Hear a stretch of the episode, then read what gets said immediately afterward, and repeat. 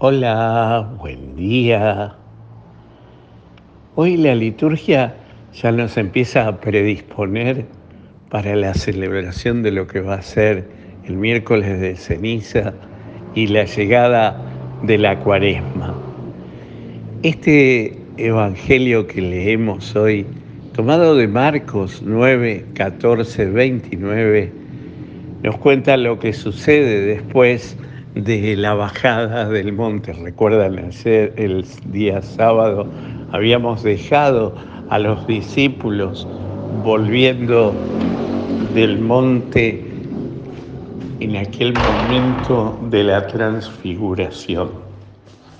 ¿Y qué nos cuenta el Evangelio? Que cuando Jesús baja encuentra al resto de la comunidad de los discípulos discutiendo unos con otros y discutiendo con la multitud porque habían traído un niño que estaba endemoniado y no lo podían sanar. Entonces el papá se lo dice a Jesús y le va a decir, si tú puedes, ¿cómo Dios no va a poder? Dios siempre puede. Demanda de nosotros la actitud de fe, la confianza en Él. Es lo único y resulta que le, van, le van a Jesús, lo va a sanar, lo va a curar, le va a devolver la alegría y la paz en el alma al niño. Pero sin embargo los discípulos cuando regresan a la casa le van a preguntar a, a Jesús, de alguna manera chequeando, ¿qué es lo que hicimos mal, Señor?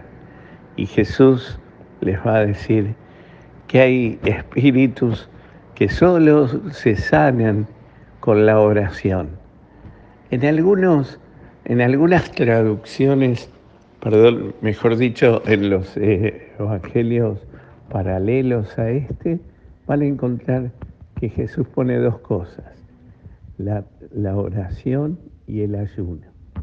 Y quizás tomando, parafraseando a Jesús, tomando las dos cosas, este, eh, ese es el espíritu que nos invita el Señor a vivir esta cuaresma que se aproxima.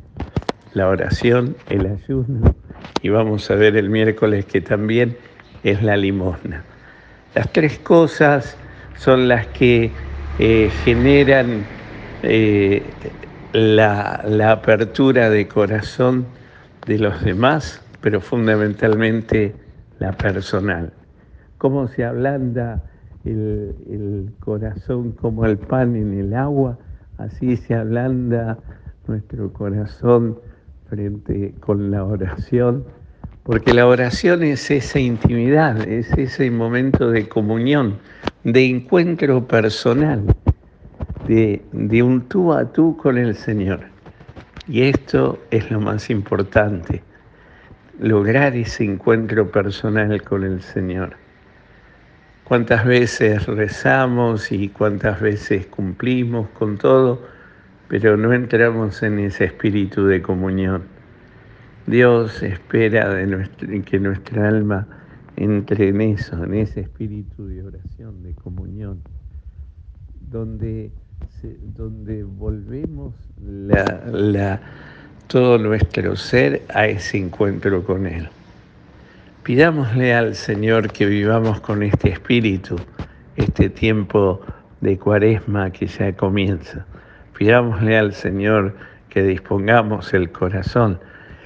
El mayor espíritu que, eh, que tiene que sanar, eh, en el caso del Evangelio, era el de un niño. En el caso de nosotros, somos cada uno de nosotros. Necesitamos sanar, reconciliarnos, abrirnos a la gracia y, resucitar en una Pascua nueva. Que el Señor hoy te conceda un maravilloso día, te llene de su gracia y te dé su paz. En el nombre del Padre, del Hijo y del Espíritu Santo. Amén.